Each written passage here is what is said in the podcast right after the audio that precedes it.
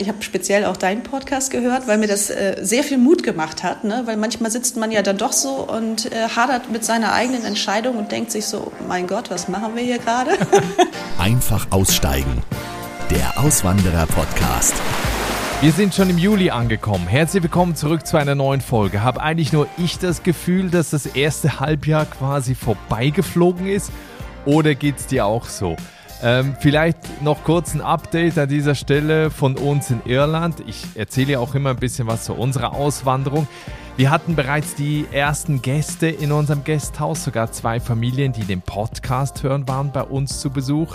Und in den letzten Wochen, da hatten wir noch einige größere und kleinere Renovierungsarbeiten, denn das Wetter war gut und deshalb hat das 150 Jahre alte Farmhaus auch ein neues Dach bekommen.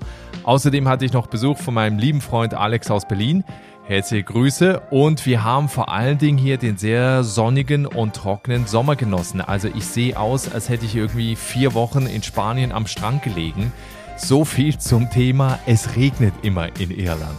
Wenn du mir bei Instagram folgst, dann siehst du auch die Fotos zu dem Update, was ich dir gerade erzählt habe, denn ich poste da immer mal wieder was.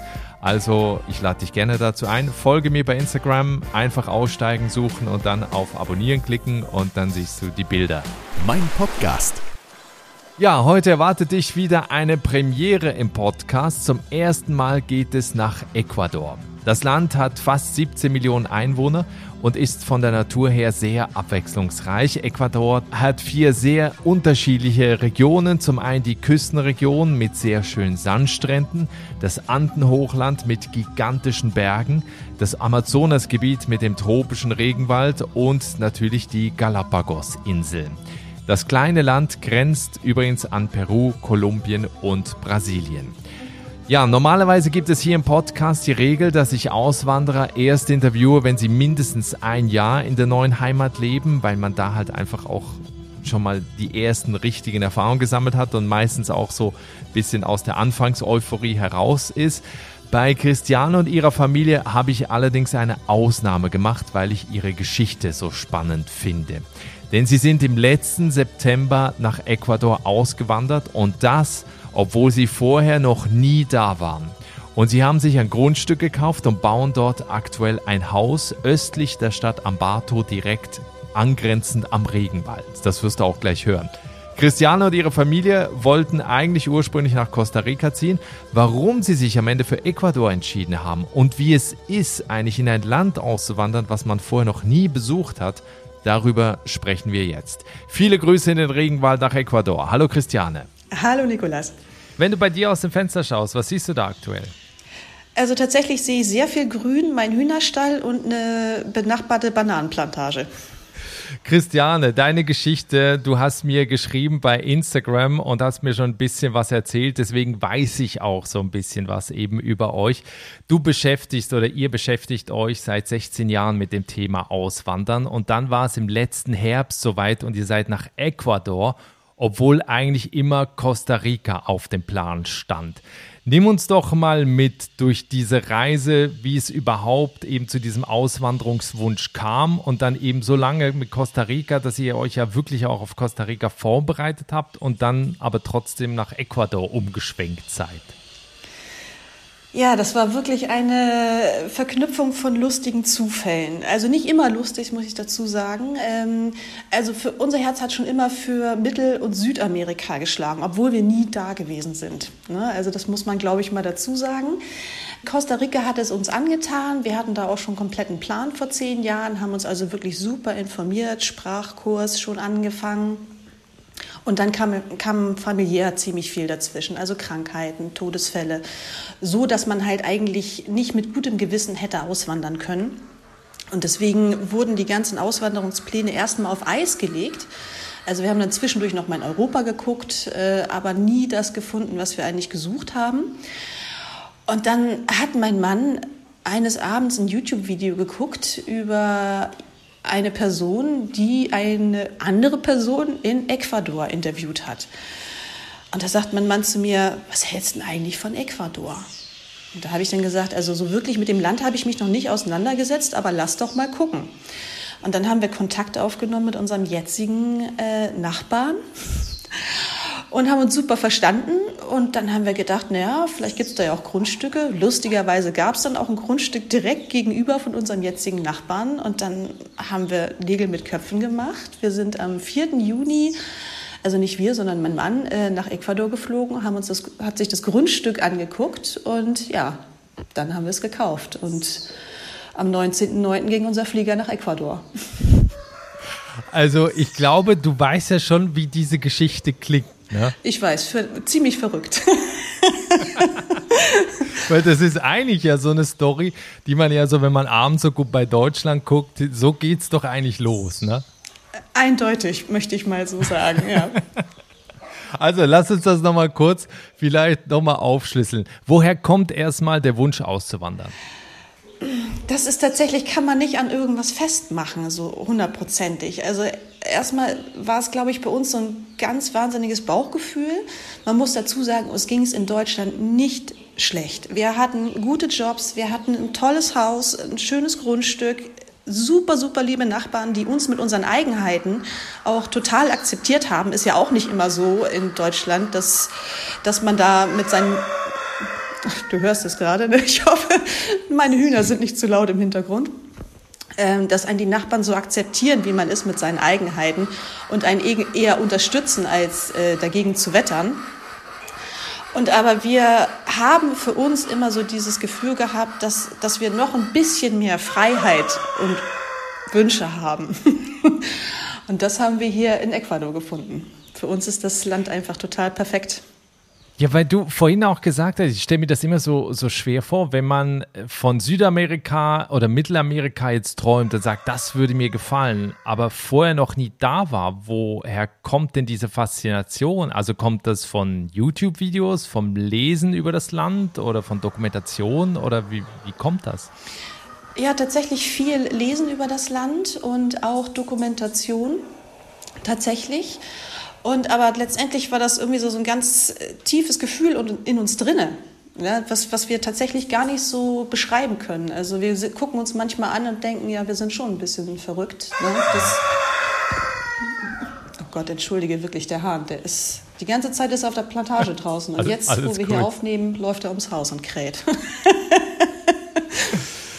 Das heißt aber, ne, ich frage es da nochmal, Geht ihr gerne all in? Also jetzt eben nach, nach Ecuador zu fliegen und direkt ein Grundstück zu kaufen. Es hätte ja auch die Variante gegeben, mal so zwei, drei Monate in Ecuador zu verbringen, längeren Zeitraum, da mal ein bisschen einzutauchen, um zu gucken, stimmt das denn mit dem, was ich vorher bei YouTube in Dokumentationen oder in Büchern gelesen habe, wirklich mit dem auch, wie ich es erlebe? Das, das kam aber für euch nicht in Frage.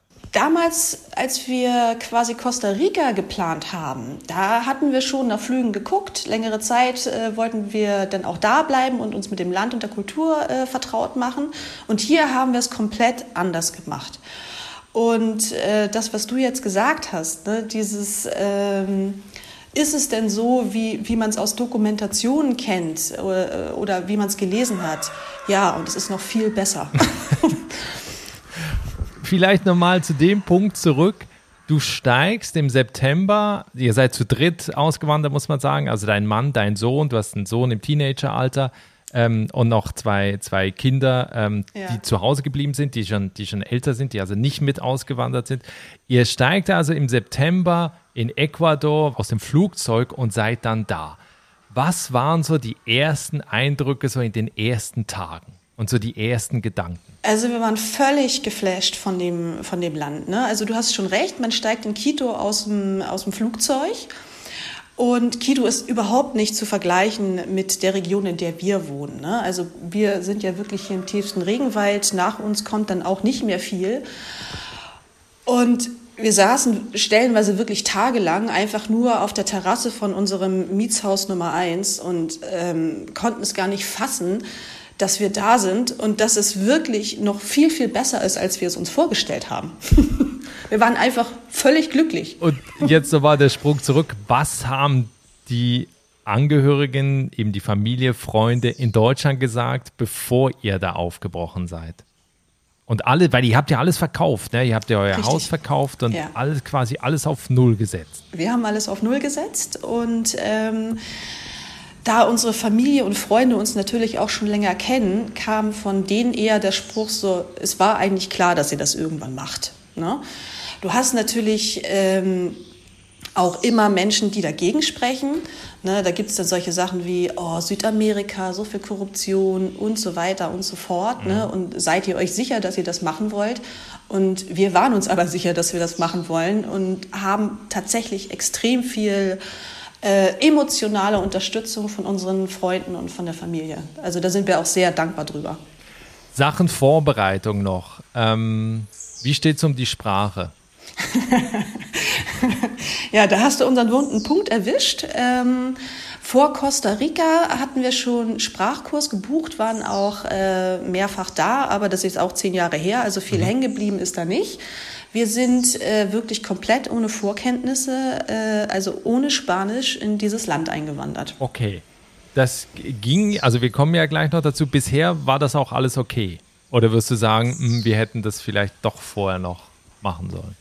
Ich will es mal so sagen, wir sind jetzt neun Monate hier, haben lustigerweise alles erreicht, ohne große Komplikationen, was wir uns vorgenommen haben. Mhm. Aber die Sprache wäre auf jeden Fall eine absolute Erleichterung gewesen. Okay.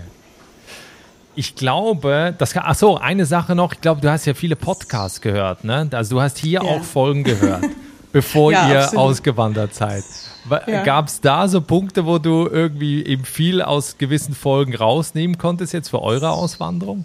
Ich möchte mal sagen, so Podcasts, ich habe speziell auch deinen Podcast gehört, weil mir das äh, sehr viel Mut gemacht hat, ne? weil manchmal sitzt man ja dann doch so und äh, hadert mit seiner eigenen Entscheidung und denkt sich so, mein Gott, was machen wir hier gerade? Aber dadurch glaube ich, dass äh, die Länder äh, so unterschiedlich sind, kann man ähm, nicht unbedingt mit dem, was andere Menschen einem auch erzählen, man kann das nicht immer vergleichen. Man hat immer so individuelle Situationen in mhm. jedem Land und in jeder Region. Also es macht einfach Mut. genau, wahrscheinlich, weil wenn du dann so eine andere verrückte Geschichte gehört hast, hast du gedacht, naja, wenn der das macht, dann können wir das auch. Ja, genau. Sehr gut. Ähm, vielleicht noch kurz so, eben wir, wir sind gerade bei dem, bei dem Punkt Vorbereitung, wo ich jetzt hier ein bisschen detaillierter darauf eingehe, weil es bei euch ja noch so, so frisch ist einige fragen sich ja immer, wie machen die das finanziell? Ihr habt jetzt vorher ein Haus gehabt, ihr habt alles verkauft. Ihr arbeitet im Moment auch nicht, weil ihr gerade ein eigenes Haus auch baut, also weil ihr euch dieses Leben quasi im Ausland in Ecuador aufbaut.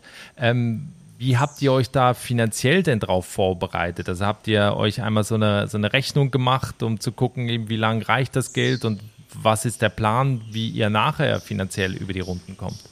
Genau, absolut. Also ich glaube, obwohl wir so super kurzfristig ausgewandert sind, ne? also vierter, sechster letzten Jahres das Haus gekauft, äh, das Grundstück gekauft und äh, 19.09. im Flieger gesessen, ähm, haben wir uns, glaube ich, was unseren Finanzplan angeht, ziemlich gut vorbereitet. Also wir wussten natürlich, wir haben Summe XY zur Verfügung, hatten ähm, grobe Richtlinien, was das Leben in Ecuador kostet und dementsprechend haben wir das Ganze halt hochgerechnet und äh, haben dementsprechend auch, äh, konnten, konnten wir dann sagen mit unserem Puffer, so und so lange reicht das Geld, dann müsste langsam mal wieder ein bisschen was reinkommen und haben uns aber auch schon, sage ich jetzt mal, für den Zeitpunkt, wenn wir wieder anfangen zu arbeiten, haben wir halt auch dementsprechend schon Angebote, remote zu arbeiten und wissen, da kommt auch wieder Betrag XY rein.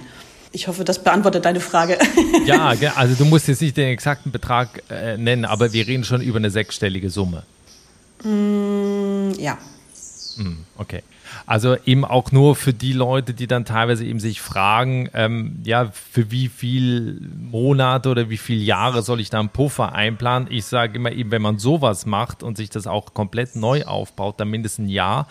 Ihr habt, glaube ich, zwei Jahre jetzt Puffer, ne? Genau, äh, bummelig okay. zwei Jahre. Eigentlich, eigentlich sogar ein bisschen drüber. Also wir haben, glaube ich, schon sehr gut gerechnet. Gibt es einen Punkt, wir kommen ja dann am Ende dann noch zu den Tipps, aber vielleicht jetzt so einen Punkt, wo du sagst, äh, das bereue ich so ein bisschen, dass wir das vorher nicht gemacht haben? Da kann ich ganz klar mit Nein antworten, außer dass wir vielleicht hätten früher auswandern sollen. Auch mit dem Hausbau gerade, äh, weil man, es gibt übrigens, kann ich noch sagen, verlinke ich auch, es gibt einen YouTube-Kanal, es gibt auch einen Instagram-Kanal, ich verlinke beides eben in den Show Notes in der Folgenbeschreibung. Bei dem YouTube-Kanal kann man euch mitverfolgen, wie, wie ihr gerade das Haus baut. Wie ist das eigentlich im Vergleich zu Deutschland, wenn man in Ecuador ein Haus baut? Ja, es gibt natürlich unfassbar krasse Unterschiede. Ne? Ähm, hier wird sehr, sehr viel mit der Hand gearbeitet. Ne? Während Deutschland viele große Maschinen zum Einsatz kommen, ist das hier alles Handarbeit. Und das sind natürlich auch so Prozesse, wo man sich darauf einlassen muss. Und manchmal denkst du dann auch, meine Güte, jetzt müssen die noch, äh, müssen die jetzt noch eine Ebene gießen. Wie wollen die das machen? Aber die Jungs können das hier. Ne? Man muss wirklich äh, denen vertrauen. Die haben Erfahrung mit dem, was sie hier tun. Und das machen sie auch sehr gut. Manchmal ist es halt natürlich, äh, wir leben im Regenwald und da ist der Name Programm. Wir haben hier neun Monate Regenzeit und ähm, gestern zum Beispiel ging auf der Baustelle nichts vorwärts, weil es halt von morgens bis abends einfach wie aus Eimern geregnet hat. Ne? Damit muss man leben können, dass man dann halt auch einfach weiß, jetzt passiert hier gerade nichts. Das sind so äh, die kleinen Feinheiten, worauf man sich tatsächlich einlassen muss. Ja, weil ich kann wirklich empfehlen, sich mal die Videos anzugucken, weil da wird ein, ein Haus gerade auf Säulen gebaut, weil es in einer Hanglage ist. Und das ist ja schon, äh, ja, also glaube ich, von der Bauweise her komplett anders, als ich das vorher gesehen habe. Absolut, absolut. Äh, lustigerweise haben wir dieses Haus auch schon selber entworfen in Deutschland. Also wir sind komplett ah. mit unserem Bauplan äh, hier nach Ecuador gekommen. Also wir hatten einen Finanzplan und wir hatten einen Bauplan. Also wir wussten schon, was wir wollten. Ne? Ah, okay. Also in Sachen Haus seid ihr 1A vorbereitet. ja, das läuft bei uns. Ja, lass uns mal über diese Region sprechen. Das ist in der, also ist quasi östlich der, der nächstgrößeren Stadt Ambato. Äh, ich habe mal auf der, auf der Karte geguckt, da wo ihr seid, das ist so die letzte größere Straße, die da entlang fährt, bevor dann auf der ganz östlichen Seite dann nichts mehr kommt. Also da ist ja dann nur noch Regenwald und Amazonasgebiet. Besch beschreib mal so ein bisschen, wie muss man sich das da vorstellen? Also für uns ist es tatsächlich das Paradies. Ja, wir leben hier wirklich am Rande des Regenwalds und äh, wir leben hier auch in einem der artenreichsten Gebiete auf dieser Erde und das merkst du jeden Tag. Ne? Ähm, man muss das, glaube ich, schon mögen hier. Äh, es ist sattgrün, es kreucht und fleucht und hüpft und flattert hier überall und es ist auch nie leise. Also Regenwald ist erstaunlicherweise schon ziemlich laut. Mhm. und tatsächlich hast du dann einfach nichts mehr. Also hinter unserem Grundstück ist noch eine kleine Finca und danach kommt nichts mehr außer Regenwald. Und zwar hunderte Kilometer, ne? Äh, tausende Kilometer, muss Tausende, man tatsächlich genau. sagen. Also mhm. über 3000 Kilometer kommt dann nichts mehr, außer Wald. ja, krass. Und wie ist das so generell von der Infrastruktur, wenn du eben, keine, also ich nehme, da wird ja kein Bus fahren oder irgendwie so, aber so, wenn du jetzt im Einkaufen, Restaurant, ein Arzt oder Krankenhaus, solche Dinge? Mm, du sagst das nicht. Also die Infrastruktur ist wirklich extrem gut. Also dafür, dass wir wirklich äh, am Rande des Regenwalds wohnen, es wird zweimal die Woche der Müll abgeholt. Du hast in Tena, das ist die etwas größere Stadt, also die quasi direkt bei uns um die Ecke ist, du hast mehrere Krankenhäuser, ähm, du hast hier Schulen, also wir sind ja mit unserem Sohn ausgewandert. Unser Sohn geht ja auch ganz normal zur Schule. Du ähm, kannst ganz normal einkaufen gehen. Also man, es ist jetzt nicht wie in Deutschland. Ne? Also wir haben hier einen großen Supermarkt, der in ganz gutes Sortiment hat, der ist ungefähr so groß wie ein kleiner Penny in Deutschland. Ne? Also du läufst keine Dreiviertelstunde durch, durch diesen Laden, sondern bist eigentlich in fünf Minuten durch. Und äh, es ist natürlich viel Selbstversorgung hier. Also aktuell habe ich nur Hühner, aber da kommt noch ein bisschen was dazu. Und äh, unser Grundstück ist zum Beispiel eine kleine ehemalige Bananenplantage. Also mit Bananen können wir uns wirklich selbst versorgen. Und Ananas, ne? Ananas, genau. Und wir haben äh, Zitronenbaum ist schon dazu gekommen, Mandelbaum. Ähm, Yucca wächst hier auch überall. Also für andere Yucca ist vielleicht äh, nicht unbedingt der Begriff, der in äh, Deutschland gebräuchlich ist, sondern eigentlich Maniok. Ne? Also ich glaube, das kennt man eher. Das, mhm. das sind auch so diese Grundnahrungsmittel hier, Reis, äh, Yucca, ähm, Mais. Ja, es ist halt alles ein bisschen einfacher und wenn man in den Supermarkt geht, hat man jetzt nicht irgendwie die Auswahl zwischen fünf Geschirrspülmitteln oder 20, sondern du hast einfach zwei Sorten und gut ist. Ne? Du hast gerade deinen Sohn noch erwähnt. Wenn man mit einem Teenager auswandert, der ihr habt vorher in Sachsen gelebt, der da natürlich Umfeld, Freundeskreis und so weiter hat, Wie ist ihm das ergangen? Und vor allen Dingen, wie habt ihr diese Entscheidung getroffen? Ich meine, er ist minderjährig, natürlich muss er mit, aber wie habt ihr ihn in diesen Entscheidungsprozess eingebunden eigentlich? Ähm, wir haben da immer sehr offen drüber geredet mit unseren Kindern insgesamt. Und äh, am Anfang war er natürlich nicht so wirklich begeistert, gerade aus dem Grund äh, soziales Umfeld, seine Freunde. Und dann hatten wir irgendwann die Situation, ähm, da habe ich ihn von der Schule abgeholt und da saß er neben mir und sagte zu mir, Mama, wann geht's denn los? Und ich so, oh, Schatz, du musst dir keine Sorgen machen, ne? das dauert jetzt noch ein paar Monate. Warum? Und da sagt er, weißt du was, Mama, ich glaube, das ist eine super Entscheidung, die wir hier treffen, weil ich finde, äh, dass super viele Menschen hier in Deutschland total oberflächlich sind. Und du wirst danach bewertet, welche Schuhe du trägst. Und ich glaube, das gefällt mir nicht. Mhm. Und dementsprechend hat er hier natürlich richtig gute Karten. Also du wirst hier nicht danach bewertet, welche Schuhe du trägst oder ob du Markenklamotten hast, sondern hier zählt wirklich der Mensch. Und alles andere ist Nebensache. Und äh, das, was unser Sohn hier an, äh, der hat einen unfassbaren Sprung gemacht, also ähm, emotional auch. Und ähm, da sind wir sehr, sehr stolz auf den. Ich glaube, der macht das von uns allen hier echt am besten. und auch so Schule mit Spanisch und so, alles ohne Probleme. Alles ohne Probleme. Also unser Sohn wow.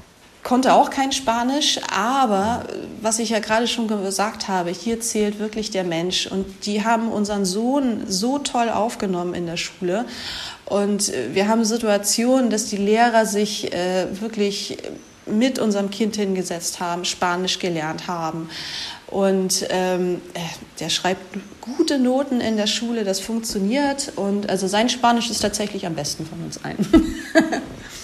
Generell zu der Mentalität, weil du jetzt schon die Lehrer erwähnt hast, wie, wie begegnen euch die Menschen da? Also was habt ihr euch da in, in acht Monaten jetzt schon so an, an Umfeld oder Kontakten aufbauen können? Und wie haben die Leute auf euch reagiert?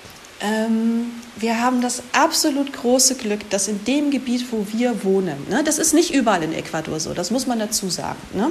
Also wir leben hier in einem Kitschwa-Gebiet. Das sind hier die Einheimischen und es ist aber eine schöne bunte Mischung hier. Also es, wir haben nicht nur Kitschwa als Nachbarn, sondern ähm, man hat ja auch internationale Nachbarn, also von Amerikanern, Schweizern, auch Russen. also es ist bunt gewürfelt und von daher sind die Menschen hier sowieso sehr, sehr aufgeschlossen und die Menschen hier sind unfassbar freundlich in unserem Gebiet. Also wenn wir hier durch unser Dörfchen fahren, äh, da wirst du begrüßt.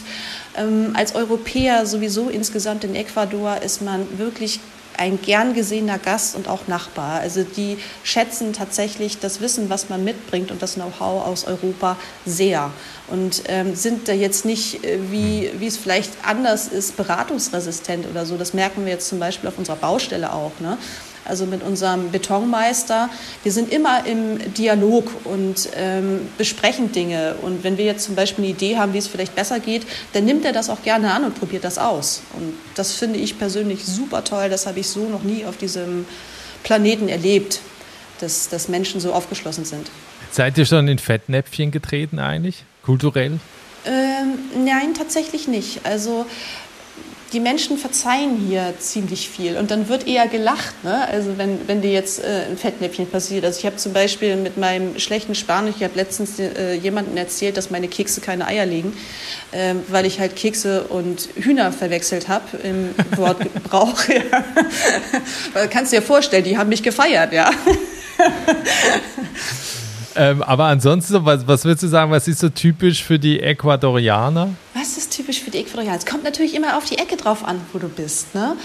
Hier sind die Leute ähm, wirklich super, super aufgeschlossen und ähm, sind auch super hilfsbereit. Also zum Beispiel, wenn du hier eingeladen wirst auf eine Party oder sowas. Ne? Das ist einfach ganz normal, dass jeder was mitbringt. Ähm, und wenn es dann darum geht, das Aufräumen, alle räumen zusammen auf. Das äh, kennt man ja so auch nicht. Wenn du in Deutschland eine Party schmeißt, dann bist du meistens ja am Tag danach alleine dabei, das Ganze aufzuräumen. Ne? Haus renovieren, ja. ja. genau, genau. Und das ist hier halt nicht so. Hier, hier ziehen alle an einem Strang. Mhm. Ja, Ecuador grenzt dann Peru an Kolumbien. Eben die ähm, größte Stadt ist, ist Quito. was habt ihr vom Land schon gesehen? Also seid ihr quasi da in eurer Ecke jetzt erstmal oder bereist ihr quasi auch noch, wenn ihr Zeit habt, ein bisschen das Land? Also für uns ist natürlich aktuell die Priorität Hausbau. Ne? Also wir sind jetzt quasi in unserem ja. zweiten Miethaus, Mietshaus. Ne? Also wir haben Glück, dass wir hier auch wirklich Häuser in der Nähe von unserer Baustelle mieten konnten. Ist also auch wieder ein absoluter Glücksfall, den wir hier haben. Natürlich sind wir hier im Regenwaldgebiet viel unterwegs. Also wir haben zum Beispiel gestern sind wir eine Stunde unterwegs gewesen, haben uns Kakaonips und Kakaobutter besorgt auf einer äh, äh, Schokoladenplantage. Quito haben wir natürlich schon mehrfach gesehen, da mussten wir hin wegen unseres Visums. Quito ist eine komplett andere Welt. Also wenn man wirklich auf Shopping Malls wie in den USA steht und wirklich Großstadtfeeling, ist man in Quito wunderbar aufgehoben. Du bekommst auch alles in Quito. Ähm, aber wir mögen es halt tatsächlich sehr viel ländlicher. Also wir haben jetzt zum Beispiel vor zwei Wochen haben wir einen Ausflug gemacht in die Sierra oder El Oriente, wie sich ähm, der Landstrich da nennt. Das ist halt ähm, das Hochland, also schon in den Bergen drinne. Du hast es auch nicht weit von hier aus. Du fährst eine Stunde anderthalb und dann bist du auf äh, zwei, zweieinhalbtausend Meter Höhe. Und das ist dann komplett ein anderer Landstrich. Ne? Also hier im Regenwald habe ich ja schon mehrfach erwähnt, es ist äh, nie leise und in der Sierra steigst du aus dem Auto und denkst so, wow, was ist hier passiert? Es ist absolute Stille. Das Einzige, was du hörst, ist mal ein Vogel zwitschern und das war's dann. Ne? Also das komplett krasse Gegenprogramm. Du hast es vorhin auch kurz gesagt, ihr seid seit neun Monaten jetzt da, also eben bald, bald ist das erste Jahr rum. Ähm, was vermisst du? Mm, natürlich unsere Freunde und die Familie aus Deutschland. An Deutschland selber vermissen wir erstaunlicherweise nichts. Also wir können uns aktuell gerade gar nicht vorstellen, ähm, auch nur auf Urlaub äh, oder in den Urlaub nach Deutschland zu fliegen. Ähm, was man vermisst als, als Deutscher, glaube ich, ist äh, Lebensmittel. Ähm, du bekommst hier kein Brot, sei denn du backst es selber. Käse, also ich liebe Käse und du kriegst hier zwar Käse, aber er ist halt relativ teuer, weil du halt nicht diese Massentierhaltung hast, wie zum Beispiel in mhm. Europa. Ne? Also Käse ist hier schon wertvolles Gut und wenn, denn, wenn du den dir kaufst, dann ist er auch teuer. Ähm, aber du genießt das ganz anders. Das ist halt von daher schon wieder ein Vorteil, weil man äh, gewisse Dinge einfach sehr viel bewusster wahrnimmt und das Ganze anders genießt. Wie sind denn so generell die Lebenshaltungskosten? Du hast jetzt äh, gesagt, ihr habt schon das zweite Haus äh, gemietet oder seid im zweiten Mietshaus. Ähm, wenn man jetzt eben auch so Lebensmittel einkauft, also jetzt mal abgesehen natürlich von der Importware, die äh, erwartungsgemäß immer teurer ist als natürlich in Deutschland. Aber was braucht man so zum Leben in Ecuador? Mm, wir haben das lustigerweise gerade gestern äh, für, für unsere äh, Instagram-Follower mal so ein bisschen zusammengefasst. Muss ich übrigens heute noch reinsetzen, fällt mir gerade auf. Ähm, tatsächlich ist Ecuador kein günstiges Land. Ne? Also ich glaube, das ist immer dieser Trugschluss äh, von einigen Menschen, dass sie denken so, hey, du bist in Südamerika oder Mittelamerika und das ist alles total günstig. Nein, ist es nicht.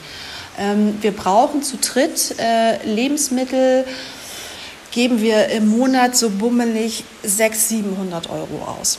Und das ist, man lebt aber schon gut hier. Ne? Und da muss man sagen, wir gönnen uns dann auch mal ein Glas Nutella zum Beispiel. Nutella ist hier unfassbar teuer.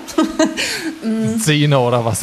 ja, nicht ganz. Es gibt unterschiedliche Größen. Also wenn du das große Nutella-Glas kaufst, ähm, da zahlst du hier schon knappe 16 Dollar für. Ne? Oh, wow, okay. Ja, und das ist natürlich ein Privileg, was wir haben, was uns auch bewusst ist. Ne?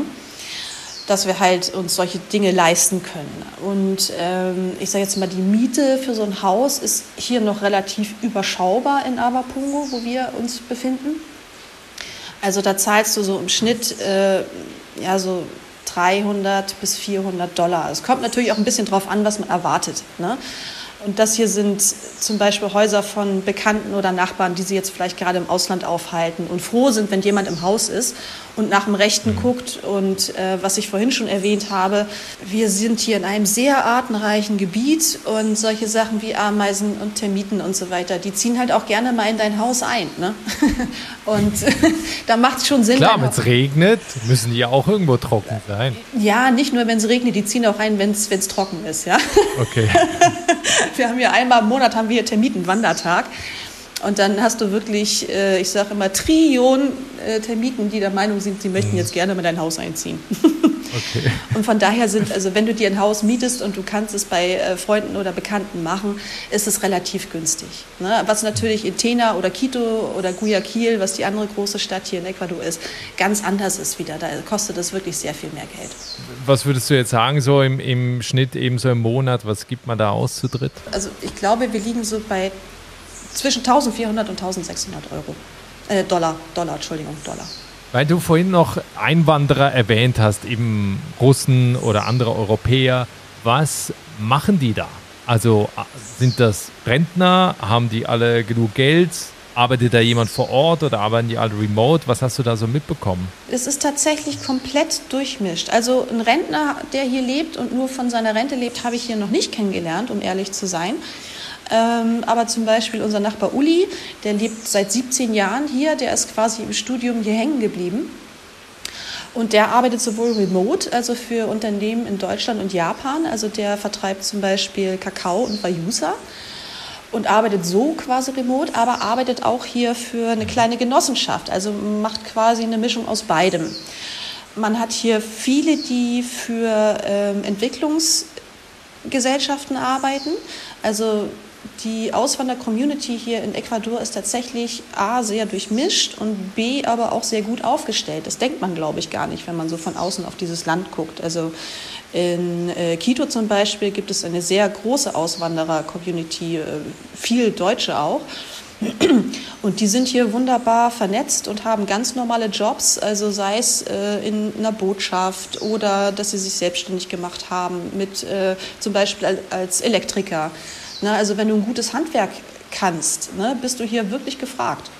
Siehst du denn potenziell so perspektivisch Möglichkeiten eben für Leute, die auch dahin auswandern wollen, wo du irgendwie sagst, ja, äh, da, da gibt es eben Potenzial oder sagst du auch, also am besten man bringt seinen eigenen Job mit oder er macht das eben remote? Sowohl als auch. Du hast hier auch tatsächlich auch zum Beispiel das Humboldt-Institut, was in Quito sitzt. Also die suchen zum mhm. Beispiel händeringend Deutschlehrer. Ne? Und da, da verdienst du auch nicht schlecht. ähm, aber wenn, wenn man die Möglichkeit hat, remote zu, zu arbeiten äh, in Europa, dann würde ich das auf jeden Fall empfehlen, weil die Löhne einfach besser sind. Ne? Und man könnte zum Beispiel dann projektbezogen arbeiten. Das würde ich schon empfehlen. Das ist sicherer, als wenn du jetzt hier äh, dich darauf verlässt, einen Job anzunehmen. Weil hier zum Beispiel gerade in der Region, da hast du halt, halt die niedrigen Löhne. Ne? Und damit kommst du nicht über die Runden.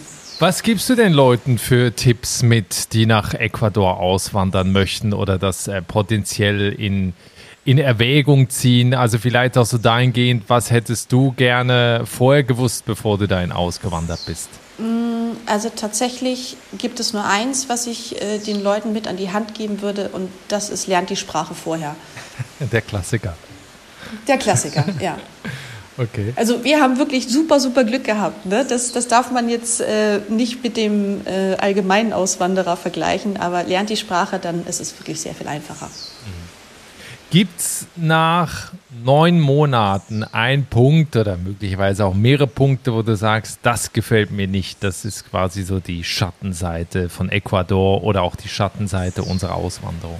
Mm, was ich gerade schon gesagt habe, wir hatten wirklich unfassbares Glück. Das Einzige, was ich mir wünschen würde für, für dieses Land auch, ne, und ich glaube, das ist aber ein generelles, globales Problem ist tatsächlich Müll. Ne? Also wir leben hier mhm. wirklich in einem Paradies, was noch so ein intaktes Ökosystem hat, dass man es eigentlich gar nicht fassen kann. Und wenn du dann halt siehst, ne, dass halt auch hier Plastikflaschen in der Natur landen und so weiter und so fort, ähm, das würde ich mir wünschen, ähm, dass sich das besser, dass die Menschen einfach allgemein, egal wo auf diesem Planeten, achtsamer mit, mit, äh, mit dem, was uns zur Verfügung gestellt wird, umgehen. Ne? Das ist tatsächlich die Schattenseite hier. Das liegt aber auch daran, ähm, dass zum Beispiel die Kitschwa äh, nie so Materialien hatten. Ne? Alles, was die verwendet haben, äh, konntest du in die Natur schmeißen und es ist verrottet.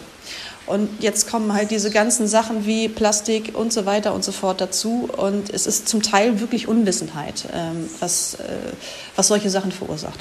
Ja, es ist leider, also ich glaube, da kann man auch viele europäische Länder dazu nehmen, Irland zum Beispiel auch. Es wird in den Schulen aufgeklärt und so weiter, äh, dass man eben seinen Müll nicht auf die Straße oder irgendwo in der Natur liegen lässt. Und trotzdem machen es die Leute, ähm, also selbst auch in aufgeklärten Nationen hast du das irgendwie zuhauf. Also wirklich teilweise sehr traurig, gerade eben in so tollen Ländern, wo eben so eine prächtige Natur ist, dass die Leute da so achtlos äh, damit umgehen, obwohl sie es wissen. Also deswegen, das, ähm, ja. Ja, und das ist hier zum Beispiel äh, tatsächlich ein Großteil Unwissenheit. Ne? Also wir hatten das halt auch bei uns auf der Baustelle die ersten Tage, dass die halt wirklich alles äh, weggeschmissen haben, bis wir ihnen dann halt erklärt haben, du, pass mal auf, wäre ganz cool, wenn du das einfach hier in diese Tüte packen würdest, damit wir es dann in den Müll packen können, weil das bleibt jetzt noch ein paar hundert Jahre sonst hier liegen und ihr macht, ihr macht eure Natur kaputt. Mhm. Und dann kam so, oh, das war uns gar nicht bewusst. Ne? Und dann hat sich das Ganze dann auch gewendet, ne? dass sie halt wirklich auch darauf geachtet haben, dass nicht einfach alles äh, hingeschmissen wird. Jetzt habt ihr da 85 Mülleimer stehen wahrscheinlich. nee, einer reicht. Also das funktioniert schon ganz gut. Wenn wir ein bisschen in die Zukunft blicken, jetzt zwei Jahre voraus, ähm, wo steht ihr dann da? Also wie sieht dann euer Leben aus? Was wollt ihr erreicht haben und was ist so eben die, die Traumvorstellung eures Lebens in Ecuador? Na, hoffentlich stehen wir dann auf unserem eigenen Balkon. Äh, also unser Ziel ist, also das, was wir uns wünschen, ist natürlich A, erstmal unser Haus fertig bekommen. B, bauen wir nebenbei auf unserem Grundstück ein Food Forest auf. Also wir möchten so, so viel wie möglich äh, Pflanzen äh, auf unserem Grundstück haben, von denen wir uns auch ernähren können. Und ähm, viel Blühpflanzen zum Beispiel, damit die Kolibris bei uns sich auch wohlfühlen oder die anderen Tiere. Ne? Also das war auch was in Deutschland, was wir schon immer so gehandhabt haben. Es soll möglichst natürlich sein und möglichst wenig Eingriff in die Natur, aber trotzdem so, dass es auch, für, dass es auch uns Spaß macht. Ja, cool. Also Christiane, vielen herzlichen Dank, dass du dich gemeldet hast. Das war ein spannender Einblick in eure Auswanderung, die mittlerweile eben neun Monate her ist, also alles noch ganz frisch. Ich wünsche euch, dass das alles so positiv weitergeht, ähm, wie das bisher der Fall war und wie ihr euch das wünscht. Und freue mich auch sehr, wenn du mich und uns auf dem Laufenden hältst äh, und empfehle auch hier nochmal, also gerne Christiane folgen bei YouTube und bei Instagram, um zu sehen, eben wie man quasi völlig äh, naiv wäre jetzt böse ausgedrückt, aber. Nee, sag das ruhig. das trifft schon. Sagt, mutig wäre das. mutig wäre das richtige Wort.